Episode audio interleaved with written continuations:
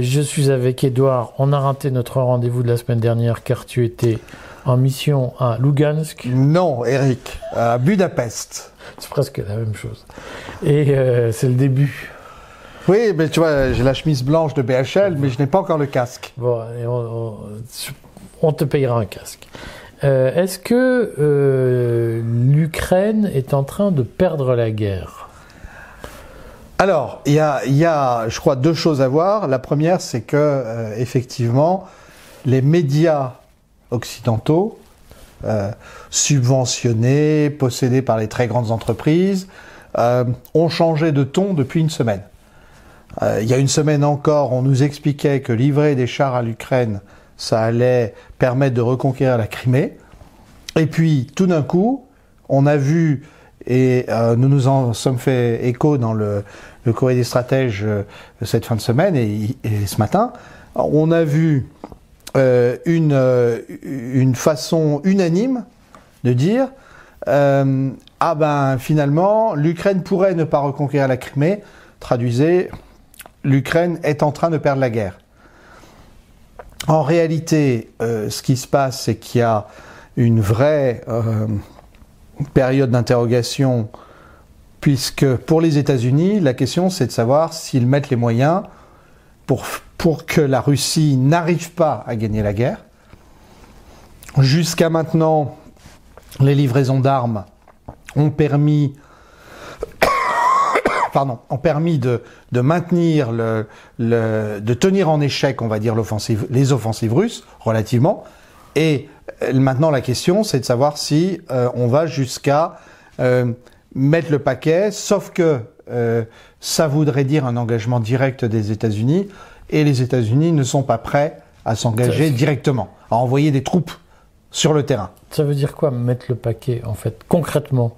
Ben, ça veut dire que aujourd'hui, euh, la Russie a massé des troupes en Biélorussie, euh, en particulier, et euh, euh, dans les, territoires déjà conquis d'Ukraine, et que on annonce une offensive massive pour la deuxième quinzaine de février.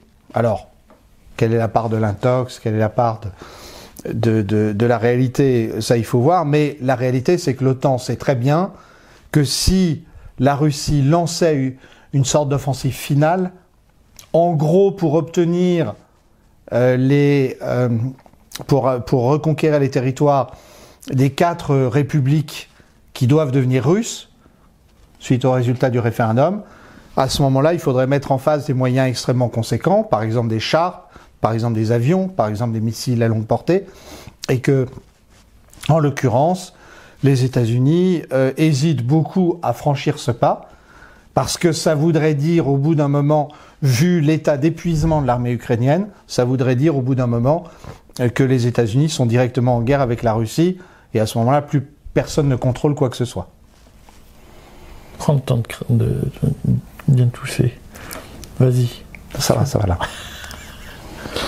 Euh, Est-ce que ça signifie que euh, les États-Unis vont devoir prendre acte et faire prendre acte au monde d'une forme d'impuissance qui est qu'au fond, euh, ils ont annoncé euh, plein de belles choses, mais au moment où la confrontation arrive, ils ne sont pas en mesure de pousser leur engagement jusque là où il faudrait pour gagner. Alors, ça, pose effectivement une question euh, qui oblige à mettre en perspective.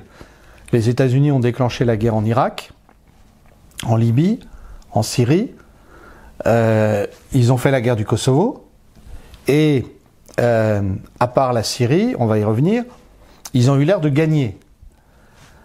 Euh, la Syrie, élément important, ils n'ont pas réussi à gagner. Il y a eu une intervention russe à partir de, à partir de 2015, en gros. Et d'ailleurs, entre nous, c'est plus les Russes qui ont détruit Daesh que les Américains. Mais euh, donc, Aussi parce que les Américains avaient une relation ambiguë avec euh, Daesh, ISIS. euh, oui, oui. Et puis parce que les Américains soutenaient des milices islamistes euh, fondamentalistes pour abattre le régime de- d'Assad. Euh, alors ensuite, on va pas porter le jugement de valeur, mais toujours est-il que ce sont les Russes qui, de facto, ont démantelé l'appareil militaire de l'État islamique, de, Daesh. Euh, si on regarde ça, on se dit finalement, la guerre d'Ukraine, c'est la première fois que les États-Unis font face à une puissance militaire qui est en mesure de leur résister. Et c'est bien ce qui s'est passé parce que beaucoup ont glosé sur le fait que les Russes avaient l'air de pas avancer, ils n'ont pas conquis Kiev, ça a l'air lent, ça fait presque un an que ça dure. On est aujourd'hui au 345e jour de la guerre. Donc c'est pratiquement un an. Bon, il n'empêche que tout le monde avait pronostiqué que l'armée russe allait s'effondrer. L'armée russe ne s'est pas effondrée. Deuxièmement, tout le monde avait pronostiqué que l'économie russe allait s'effondrer.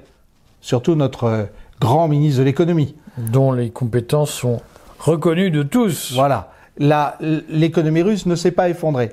Donc les États-Unis se trouvent devant un dilemme, je pense. C'est est-ce qu'on s'engage plus? Mais la réalité, c'est que la Russie étant une puissance nucléaire, disposant, outre cela, de l'arme hypersonique, euh, ça devient extrêmement dangereux et non maîtrisable.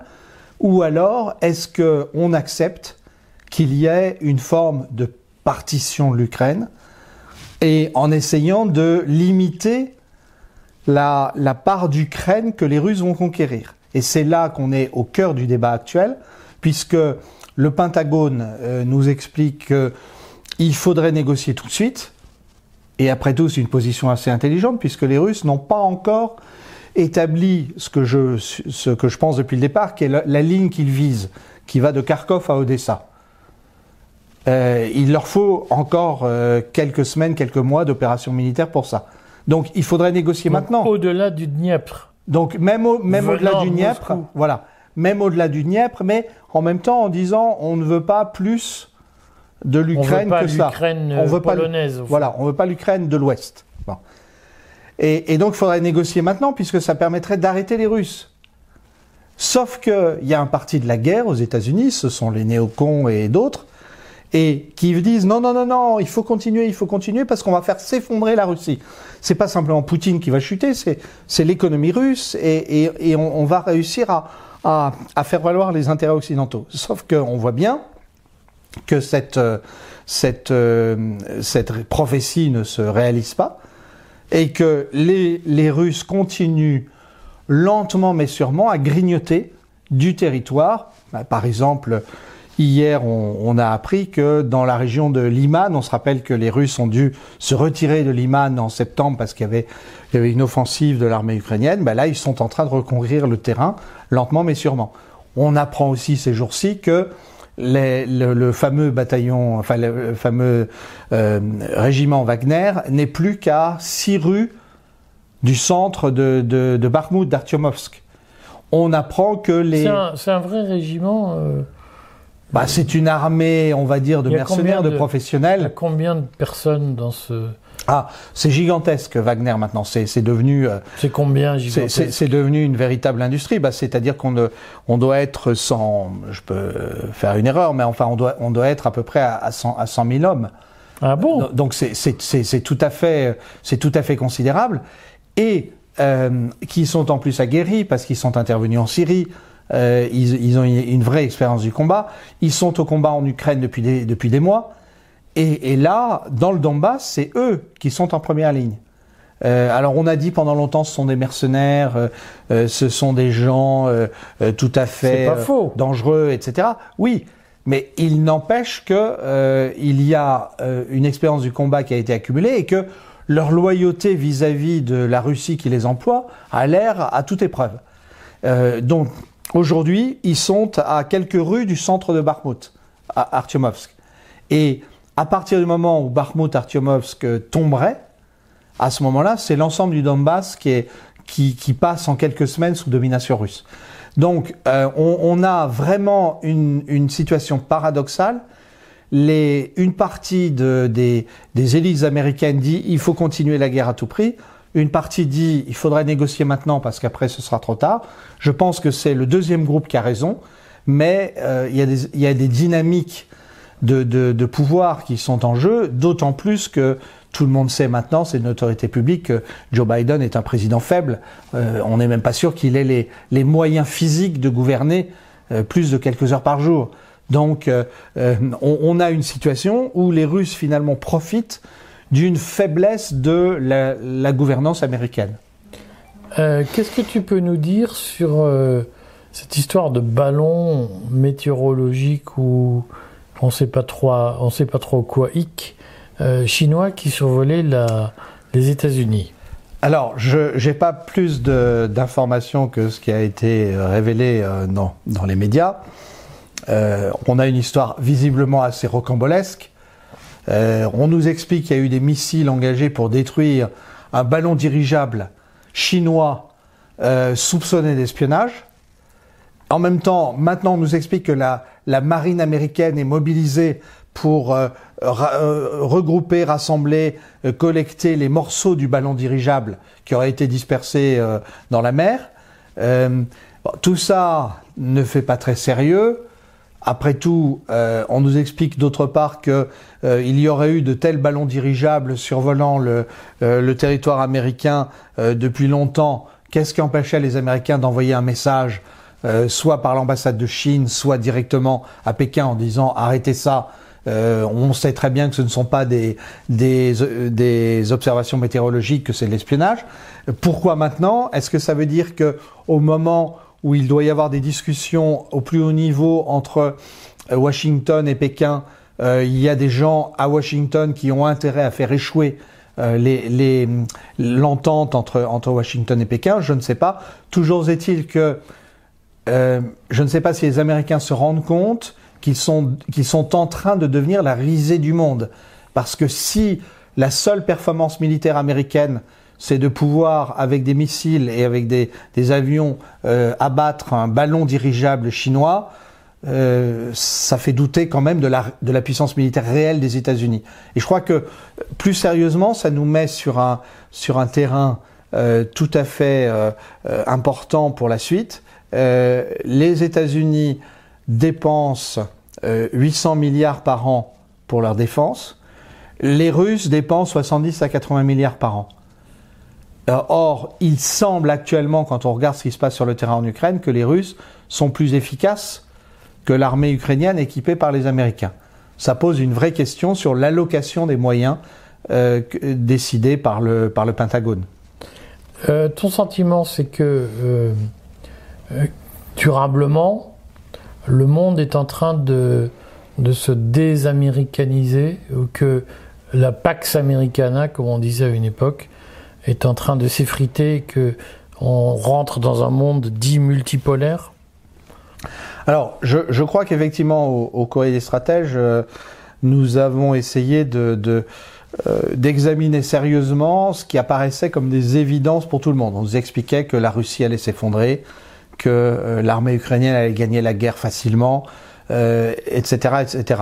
Euh, en fait, ce qui nous guide depuis un an, c'est l'observation à partir de sources euh, qui nous parlent du terrain, et nous sommes arrivés à des, à des énoncés certes prudents, mais euh, bon, l'armée russe ne s'est pas effondrée, l'économie russe ne s'est pas effondrée.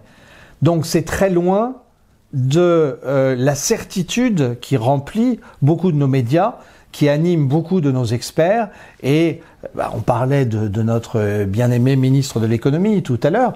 Euh, Rappelons-nous quand même, euh, en mars euh, 2022, euh, il nous expliquait qu'on allait faire une guerre totale économique à la Russie, qui allait s'effondrer. Un an plus tard, c'est la France qui se demande comment elle va passer euh, l'hiver, le printemps, comment l'année 2023 va se passer sans, sans trop de soubresauts économiques. Donc, euh, je crois qu'effectivement, il se passe quelque chose d'important, mais objectivement, ça a commencé avant.